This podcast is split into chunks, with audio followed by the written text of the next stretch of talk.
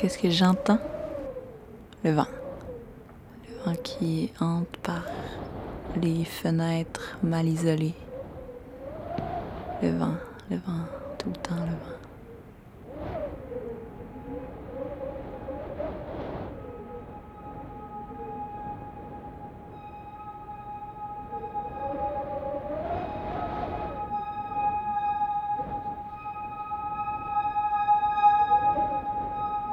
Ici dans la maison, tu te dis, ah, je suis à l'abri du vent, mais tu l'entends tout le temps.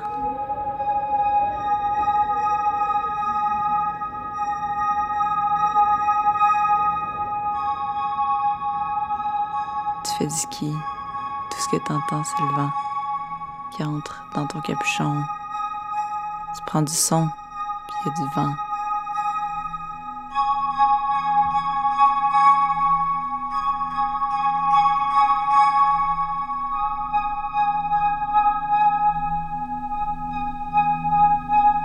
Ta ça fait shaker toute la toile.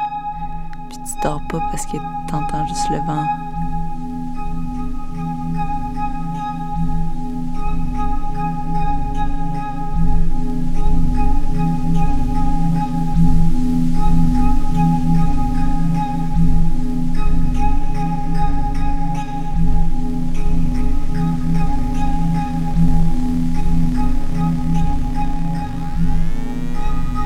Tu te réveilles, t'as les yeux encore fermés. La seule chose que t'entends, c'est le vent.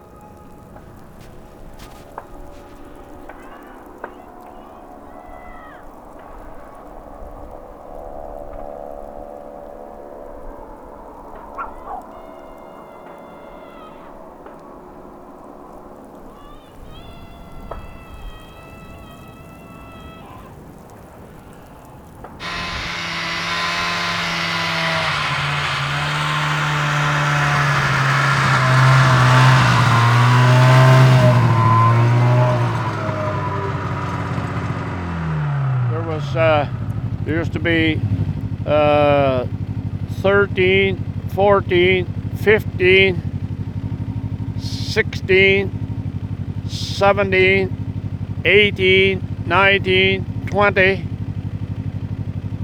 21, 22, 23, 24, 25, like 25 ohms right there.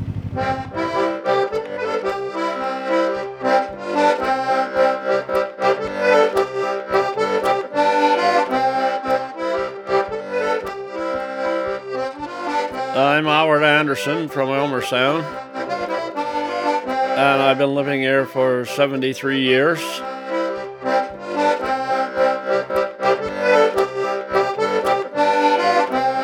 There it is. It's closed. Well, we're not on the map, but it's not really closed. I mean, we're still living here.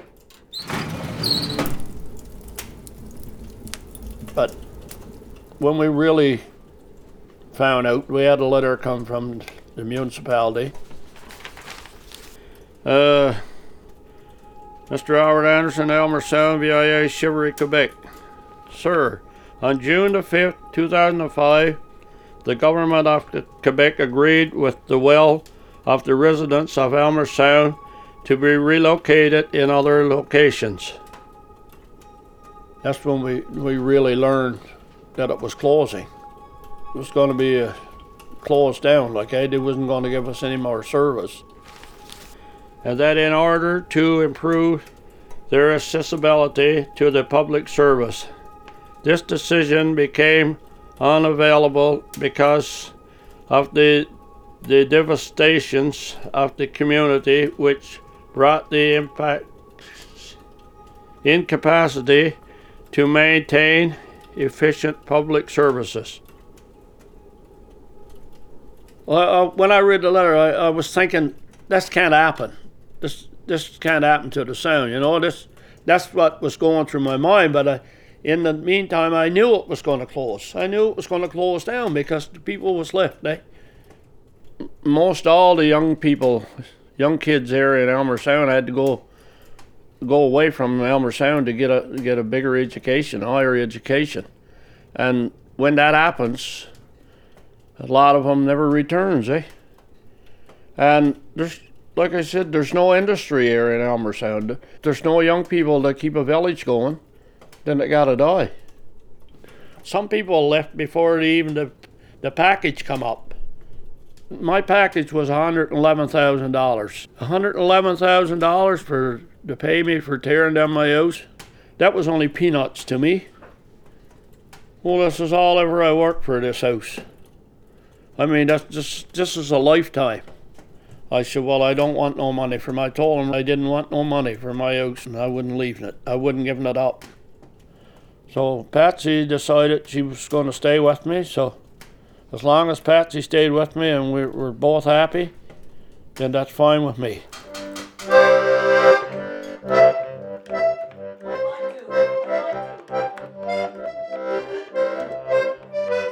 I really liked it there. I enjoyed it. Well, I must have enjoyed it because I, I never left it. So, but uh, you can't get much uh, better liking than that, I guess. Ouais, c'est, c'est, qu'est-ce que tu veux, quand tu vois tes, les gens s'en aller de ton village, là, c'est, c'est pas de quoi d'encourageant. Hein? Mm. You know what that is? Old McCurdy, give me a daughter. Oh no, no, I only got one. Les plus beaux souvenirs, oh, mon Dieu, ben il y en a beaucoup. C'était le voisinage, l'entraide qu'il y avait là, au niveau des gens, puis tout ça. Ouais, je pense que c'est ça qui a, le plus changé là, au fil des ans. She's gone out to fetch some water. She'll be back as soon as she's done. Je me rappelle chez mon père, les, les gens venaient jouer aux cartes jusqu'à 4 et 5 heures du matin J'ai vu dans la même maison jusqu'à. des fois jusqu'à 50. C'était unique. Mm. Ça, ça va me rester marqué jusqu'à la fin de mes jours.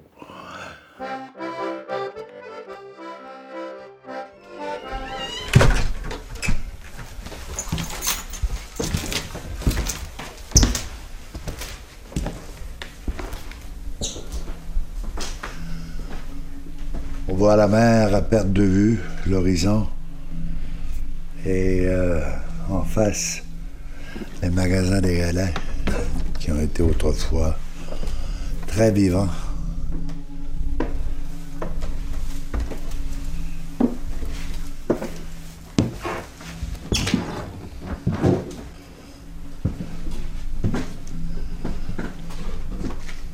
Fait que Rosaire, ici,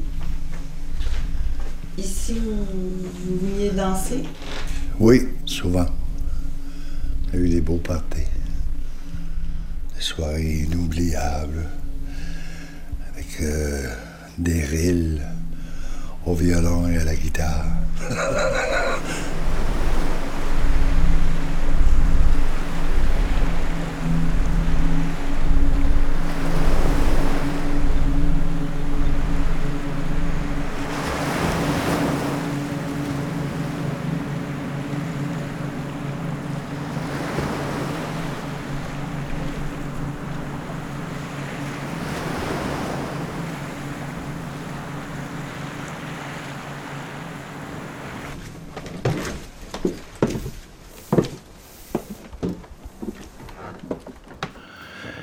ma fille est partie, moi, depuis l'âge de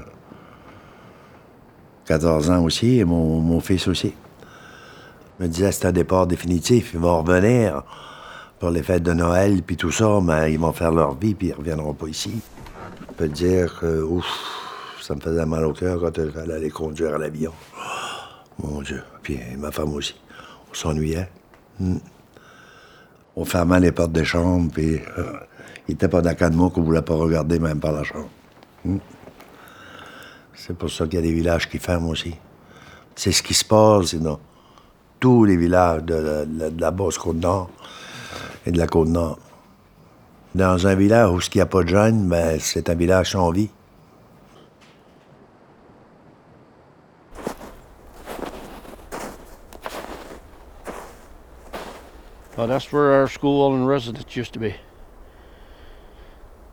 And it's all, the only thing that's left there now is just the cement where the school was built on, eh? It was, it was a pretty big school, too. That's, that's what we miss a lot, you know, hearing kids and, and seeing kids going to the school. But uh, it's, uh, it's very quiet here.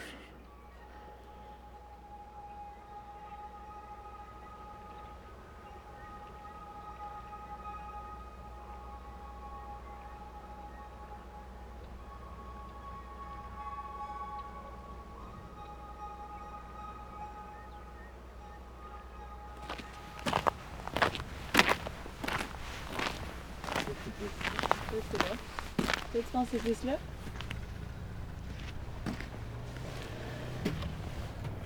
On va cogner le voir.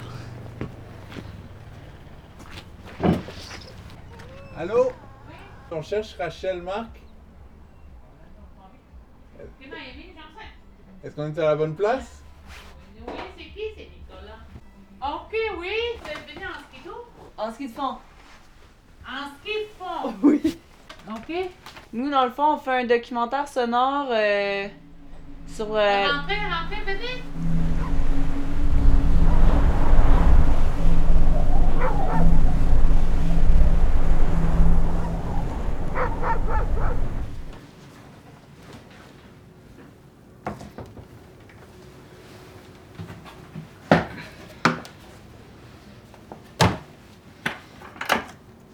Vous faites pas du pain aux autres, hein? Non? Autres, on mange beaucoup de la faim. Je mets du sel. J'ai pas de mesure. Mesure, c'est mes mains. Moi, j'ai. On n'a pas de recette. C'est dans notre tête. On n'a pas. On n'a jamais mesuré.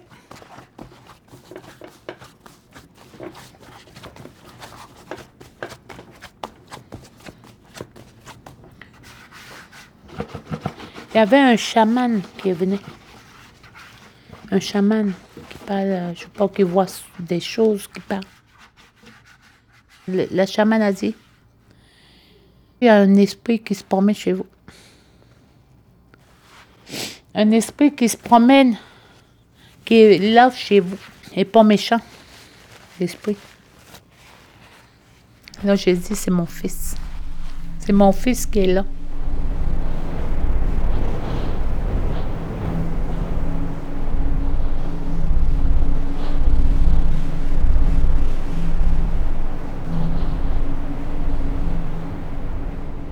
J'ai accouché vers 8h30 le matin. Puis moi, j'ai dit à Lionel, puis, est-ce que le bébé pleure? Il dit non, Rachel est parti déjà. Puis, euh, la tante à Lionel, elle a baptisé, elle a mis juste l'eau bénite. Il donnait un nom, c'était Joseph, mon bébé là, j'ai pris beaucoup de, de pour ne plus avoir les souffrances de mon le deuil que je vivais puis le mal.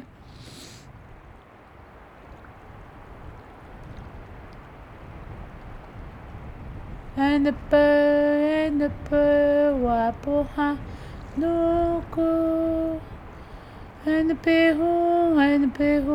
Noko.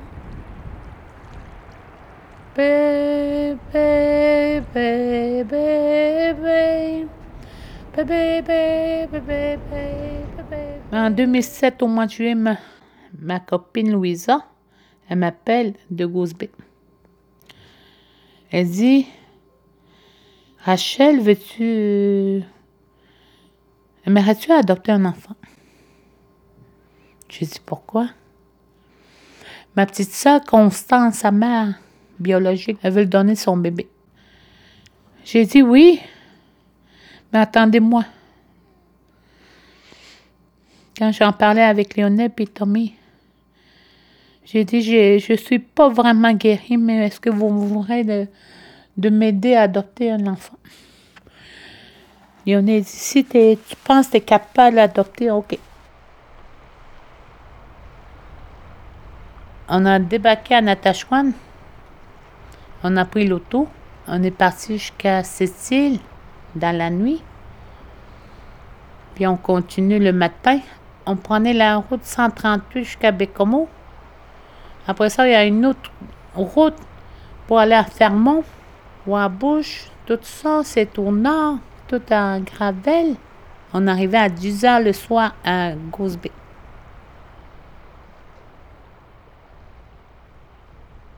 Le bébé était dans le petit lit. Puis j'ai pris le bébé, j'ai amené dans une autre salle, j'ai lavé. J'ai dit, oh mon Dieu, ça me fait mal d'arracher un enfant. Je vais t'amener chez nous, tu vas, tu vas voir tout l'amour. Tu serais mon enfant.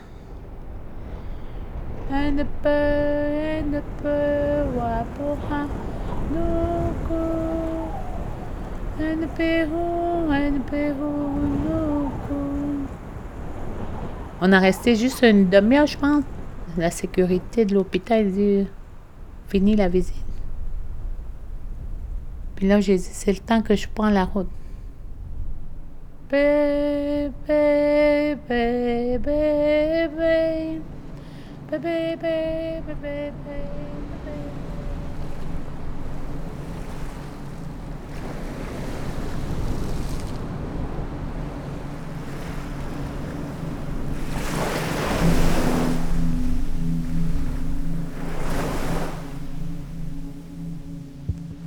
Chasse aux phoques avec Carlin Nadeau, 7 avril, Rivière-Saint-Paul.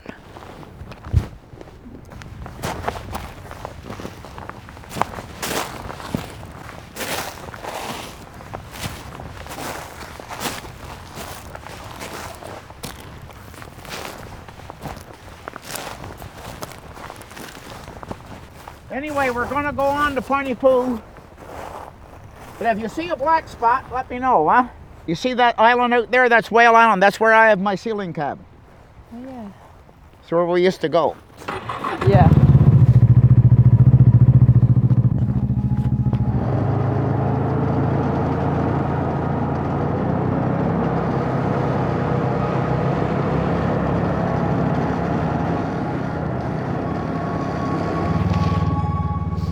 Oh, there's a seal right there. Do you see? In the water. Yeah, so it is. You're right. yeah. That's one, yeah. That's, that's a young seal, too, young art.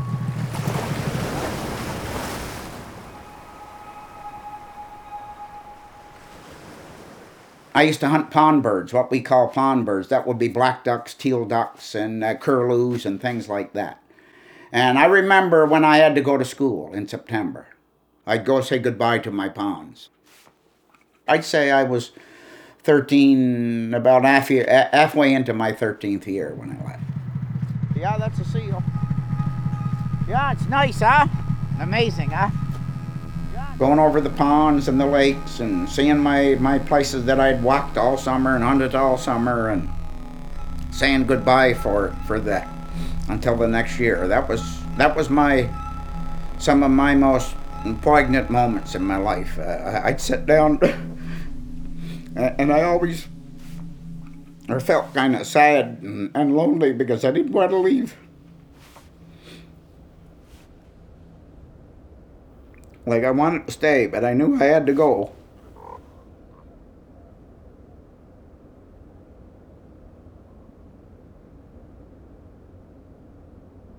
So after high school, I pretty well felt that I needed to travel and, and I needed to see things. So I come home for one year, and then after that, we hitchhiked. Another friend and I, and my, we hitchhiked to British Columbia, and that's when really my life changed in British Columbia because I got on a fishing boat. Uh, after that, I went to Alberta, and then I got lonely for home. Something was starting to burn inside of me. Some little fire was starting to tell me that I had lost myself, and I didn't feel happy. I, I was sad all the time. I, I missed something, and I and and I couldn't just grasp what I was missing. But I home was always in my mind, and my dreams were always telling me, "You should go home. You should go home." And I always felt there was nothing home.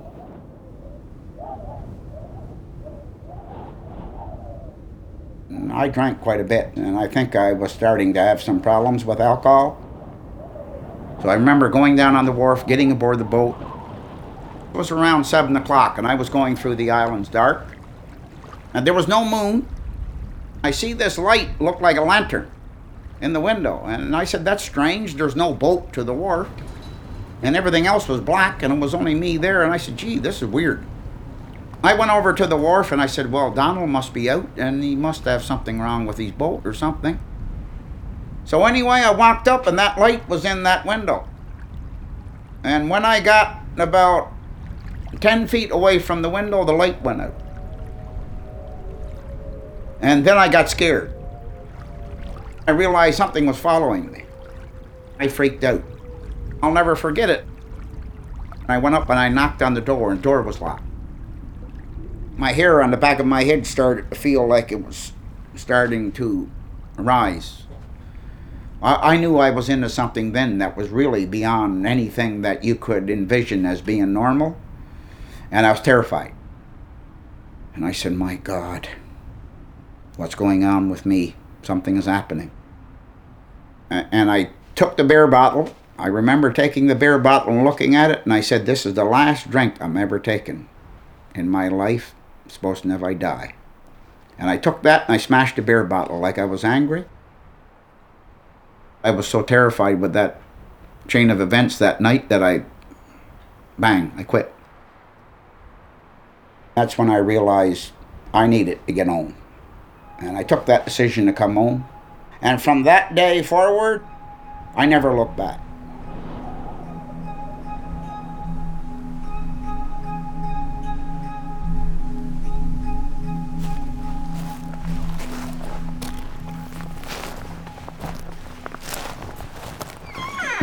These are all my guns. You see all my uh, guns for hunting? One, two, three, four. No, I have another one on the skidoo, so I have five. five.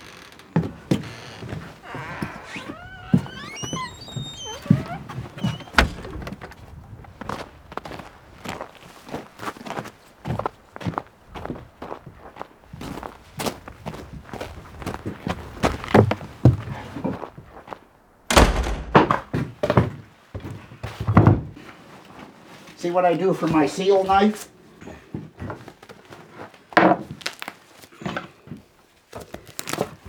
I always keep my seal knife in there.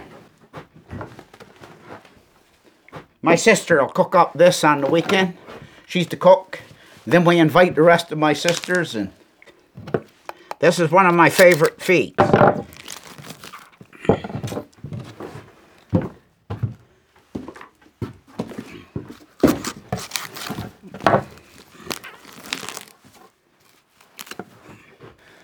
One time, this was the mainstay food supply for the local people.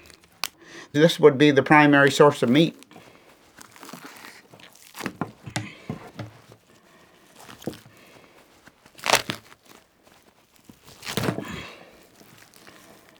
That's what gives the coast its flavor, its life. This is my favorite part.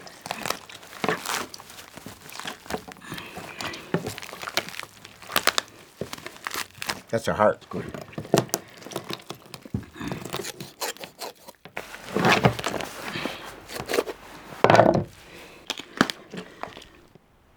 And I still feel so proud of myself that I that I had the common sense to come home.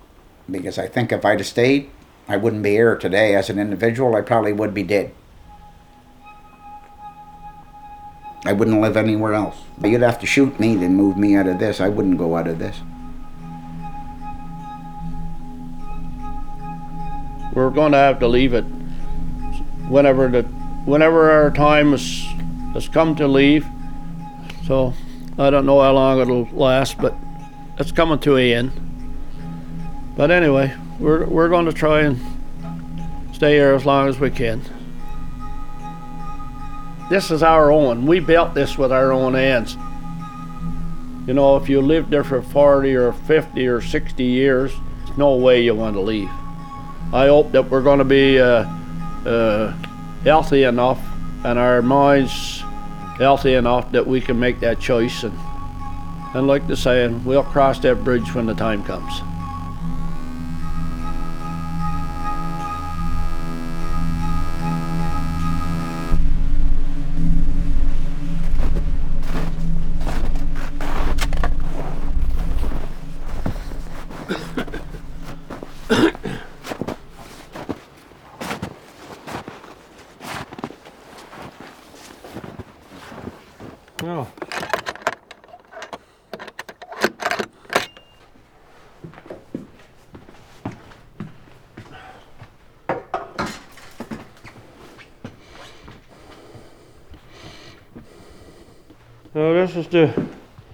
Little church that we repaired. It's uh, in good shape now anyway. It'll last last for a while yet.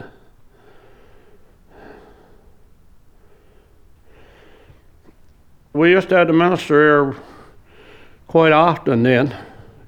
The minister used to have his own skidoo then. Plus, he had uh, he had his outboard boat. He used to come here in the in the fall before it was froze up.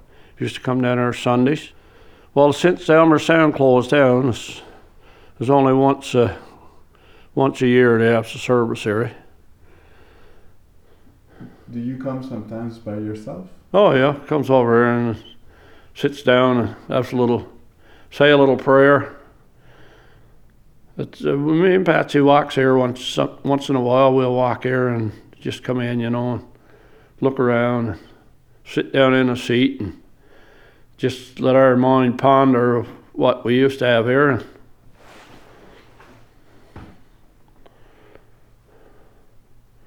Anyway, if that's all, we'll go to the cemetery now for a look.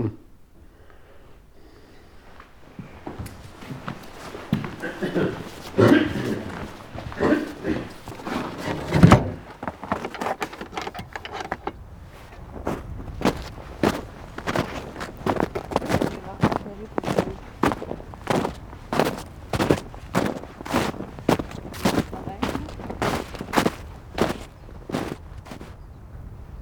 sun. Yeah. Shining out, he's shining down on the cemetery, eh? He's shining on all those dead people. Just where else they're gonna bury me out when I die.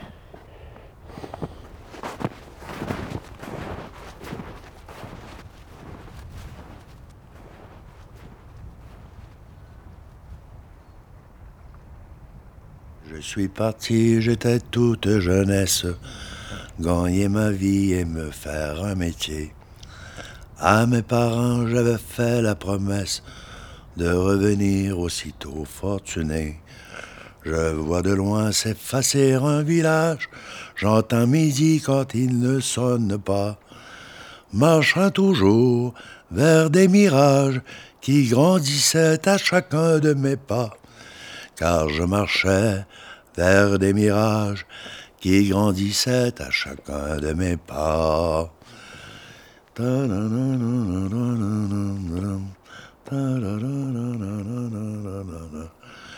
Je suis donc passé m'informer chez Narcisse, car refusé de bouger du cinquième rang. Fallu fermer par loi de la justice, de la justice et des gouvernements. A-t-il fallu travailler sur nos terres tenter soucher et les cailloux pour découvrir chez le notaire qu'au bout de nos vies on n'était pas chez nous pour découvrir chez le notaire qu'au bout de nos vies, on n'était plus chez nous. J'ai bien pensé m'installer dans la place, passer la nuit à broyer sur le perron, sauver l'église avant qu'elle se défasse et réparer la meilleure maison. Je deviendrai mon propre locataire, je deviendrai mon propre médecin. Bedeau curé, marchand et mère, mon propre ami et mon propre voisin. Bedeau curé, marchand et mère, mon propre ami et mon propre voisin.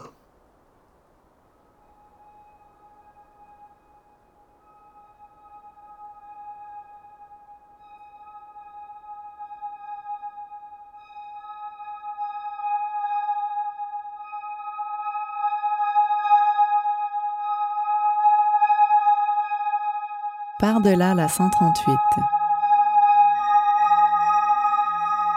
Un documentaire sonore produit et réalisé par Héloïse de Merspinard et Nicolas Lachapelle. Avec les voix de Rosaire Landry, Howard Anderson, Rachel Marc et Garland Nadeau, et la participation de Patty Viola Anderson, Randy Jones, Micheline Lapointe Monger, Mathias Marc, Gilles Monger, Thomas Pinette, Andrew et Madeleine Poker. Au montage et à la conception sonore, Daniel Capeille, Héloïse de Merspinard et Nicolas Lachapelle. Au mix, Daniel Capeille. Avec une musique originale composée par Mathieu Bérubé et la pièce Tinor de Gilles Vigneault. Ce projet a été rendu possible grâce à l'aide de Chlorophylle, Soundchick, Agence Cost, Relais Nordique, Royal Photo, Acton, la Société des auteurs et compositeurs du Québec, le programme Jeunes volontaires, le port d'attache, Magnéto et Ciné7, le festival de cinéma de cette île. Merci à Louis Lessard, Stéphanie Allard, Manon Demers, Ghislain Pinard, Julie Plamondon, Robert Lachapelle, Sylvain Barbeau, Olivier Gignac, Marie-Laurence Rancourt, Daniel Capeille, Antonin Viss, Cédric Chabuel, Olivier Ginestet, Sœur Armande Dumas, Guillaume Hubermont, Michel Baudouin, Judith Roger, Sarah Iris Foster, Nicolas Gagné et Guylaine Tremblay. Et un merci tout particulier aux Coasters à qui nous dédions cet hommage.